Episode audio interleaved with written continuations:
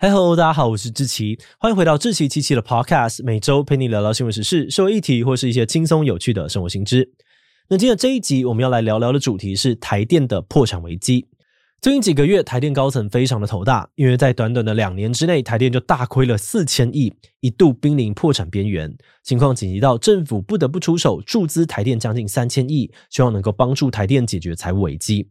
政府表示，台电这一次亏得这么惨，是受到了俄乌战争影响的结果。但是这个说法还是引来了外界的大量质疑。有人认为呢，是政府错误的能源政策才导致台电步入了亏损的深渊；有人认为这一切都是台湾电价长期冻涨的报应。是说台电为何会亏那么的多？现在的能源政策又有哪些引起争议的地方呢？今天就让我们一起来聊聊台电的破产危机吧。不过，在进入今天的节目之前，先让我们进一段工商服务时间。如果你对议题讨论、分享知识很有兴趣，也正在寻找写作相关的工作，那就千万不要错过志祺七七的新职缺啦！我们希望能够邀请更多的影片内容企划加入，帮助我们制作更丰富的主题内容。在这里，你可以发挥搜集资料、整理观点能力，把文字化为影响力，带领观众一起思考议题，让多元的讨论持续发生。不管你找的是全职工作，还是在家兼职接案，质疑七七都能够提供合作的机会。透过自由弹性的工作形态，我们希望能够让你全心的投入创作，也能够获得稳定的收入。那如果你不确定自己适不适合写脚本，那我们也有提供稿费的试合作机制，让你实际的体验企划的生活，跟总编交流你对合作方式的期待。现在就给自己一个用写作实现理想的机会，跟我们一起追时事、聊议题、发想新节目。现在就上我们的官网应征吧。好的，那今天的工商服务时间就到这边，我们就开始进入节目的正题吧。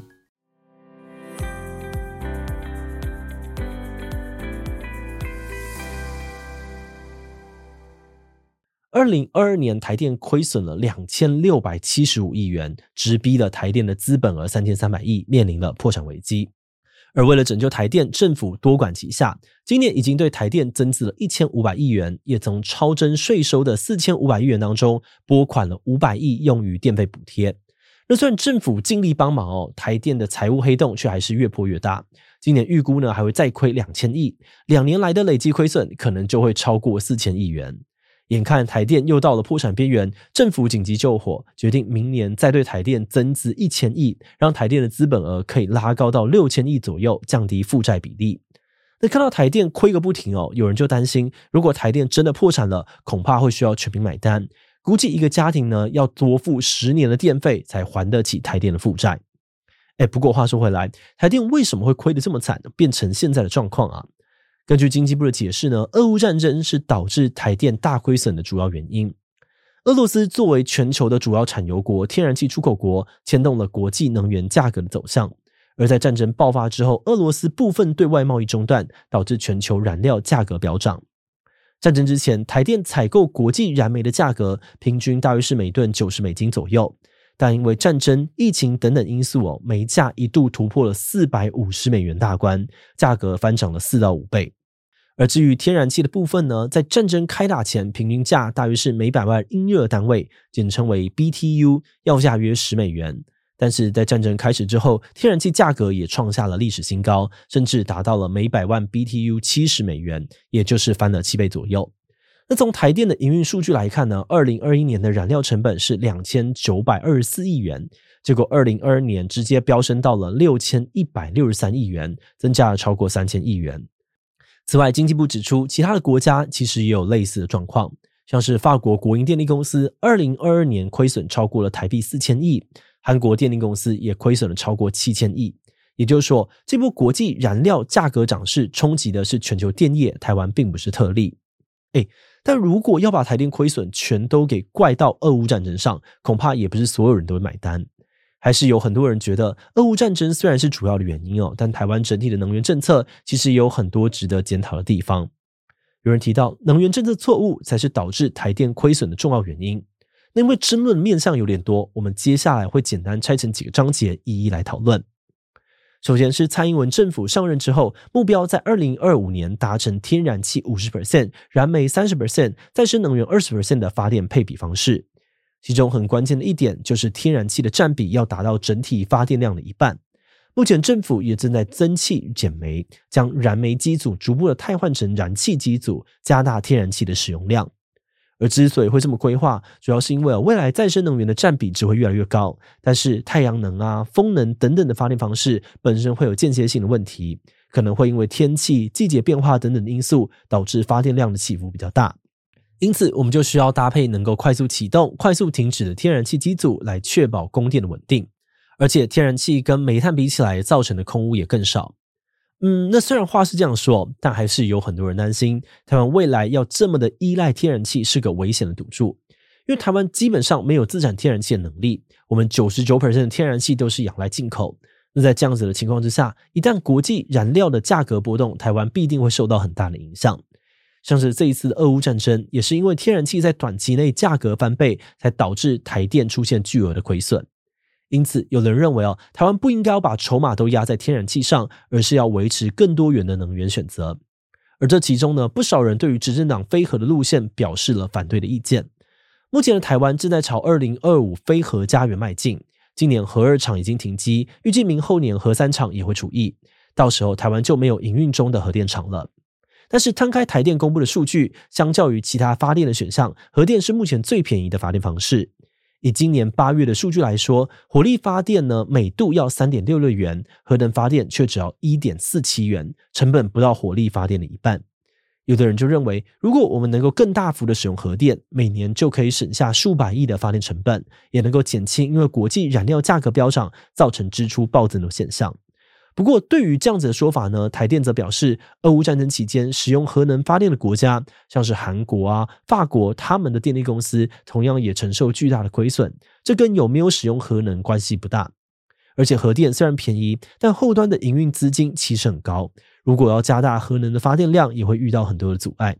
像是旧的机组已经过了研议的申请时间，要新建机组，则会遇到地方民意的反弹。再加上核废料处理哦，不止价格高昂，如何存放更是台湾到现在都还没取得共识的问题。因此，台电认为现在台湾要重新发展核电，难度跟成本都非常昂贵，不太适合。好的，那说到另外一个能源政策的争议，就是有人觉得绿电太贵了。这几年政府采用了国际常用的趸购制度来收购民间的绿电，再转卖出去。趸购制度简单来说，就是一种保障收购的制度。因为绿电初期的投资成本会比较贵，产出也不稳定。为了鼓励民间企业投入再生能源的发展，政府会跟他们签订合约，在一定的年限内保证一定会收购民间厂商发出的绿电，而他们会采用趸购费率，通常是高于发电成本的收购价，来确保民间厂商可以得到合理的利润。但因为这个样子，有人就质疑哦，政府的收购价码太慷慨了，导致绿电变成了另外一个钱坑。举例来说，政府在购入再生能源时，平均一度电会花五点零四元；风力发电呢，甚至高达了一度七元。但台电转卖出去的电价却只有三元左右，怎么卖怎么亏。而为了扶持这些绿电厂商哦，每年都要额外支出好几百亿元，对于财政也是一个不小的负担。而对于这样子的质疑，台电则解释：首先，去年购买绿电的支出是五百八十九亿元，跟总支出九千多亿比起来，其实占了六 percent 左右，并不是台电亏损主因。再来，随着绿电发展越来越成熟，购电成本也会慢慢的下降。以太阳光电为例，二零一零年一度电平均新台币十一元左右，但到二零二三年时，已经下降到了每度四点五元左右，成本砍了一半。他们强调，现在台湾呢正在能源转型的过渡期，有些成本需要政府帮忙吸收，但未来一定会渐渐的改善。不过，听完台电解释哦，有些人还是认为，即使绿电不是让台电亏损的最主要原因，但依旧是原因之一。在这种台电濒临破产的时刻，政府更应该要把成本控制做好。而且目前的绿电采购过程也不够透明，在野党就质疑哦，部分的绿电厂商跟执政党关系密切，在台电大亏钱的同时，厂商去赚饱饱，怀疑政府图利特定的厂商，加重台电的财政危机。最后，有的人认为，深究台电大幅亏损的原因，电价太低才要负最大的责任。那说到台湾电价，我们从二零一五年开始就采行了电价费率审议机制。每半年开一次电价审议会，来合理的调整电价，反映发电成本。但是从二零一八年开始，台湾的电价却连续四年八度的冻涨。很多人认为哦，这是政府为了顾选票，因为民意对于电价的波动反应很大。这个议题呢，也很容易被对手的阵营攻击，政府才不敢涨价。而电价长期不涨的结果呢，就是让台湾变成了全球电价最便宜的地方之一。根据二零二零年的调查，台湾住宅用电排名全球第四低，工业用电排名第六低。这么低的电价呢，台电的财务状况确实很难好转，也常常出现了电价成本比售价高的状况，变成卖一度赔一度。那虽然说去年年底以及今年的年初呢，都有小幅的调涨，但对于台电来说还是远远不够。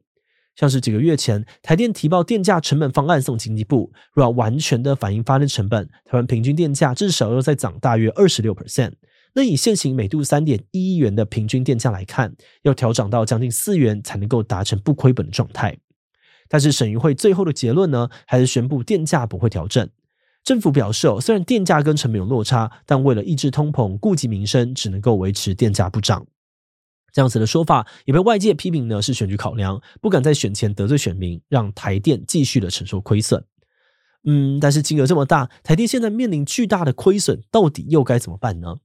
之前台电董事长曾文生在受访的时候表示，要解决台电的亏损问题，主要有两个方法。第一是在稳定物价以及避免冲击经济的情况之下，电价采取有秩序调整。第二呢，则是靠政府挹注资金，包含了拨补啊、增资等等。其他专家则认为哦，面对台电的巨额亏损，电价调整应该是势在必行。专家推测，虽然今年下半年呢，可能因为选举的考量，电价没有调涨，但在明年选举之后，调高电价很可能是无法避免的结果。另外，有一派人认为哦，重新检讨能源政策才是解决问题的根本之道。像是降低天然气的发电占比，或是重新发展核电，都是要考虑的选项之一。那么目前呢，因为国际燃料价格回稳、全年用电量减少等等的因素，台电的亏损有稍微的平缓下来。但未来能不能够因为能源价格波动，让台电再一次陷入能源危机，恐怕还很难说。节目的最后，也想来聊聊我们制作这集的想法。回到这集最核心的问题哦，台电会破产吗？老实说，我们在看完资料之后，觉得台电不太可能真的走到破产的地步。毕竟电力对于经济啊民生的影响太大，只要政府有正常运作，应该都会尽力的挹注台电，不会轻易的让台电倒闭。但在另外一方面，即使台电不倒，也不代表大家就能够放宽心，因此不担心台电。我们在看完资料之后，也同意这两年台电亏这么多，主因确实受到俄乌战争的影响。不过，如果把时间轴再往前拉，台电的财务状况也并没有好到哪里去。在战争之前，台电已经连续十几年都背负着数百亿甚至是上千亿的累积亏损。虽然有过赚钱的年度，但赚到的钱都要先拿去填补过去的坑，整体财务状况非常紧绷。可以说，台电这几十年都在缺钱的状态。而这样的台电呢，其实也是台湾产业发展的一大隐忧。因为在资金不够的情况之下，台电很难有积极的作为，没有办法完整的升级维护电网，也没有办法大力的投资发展绿电。长期来看，不只会埋下供电不稳的未爆弹，也会阻碍能源转型的速度。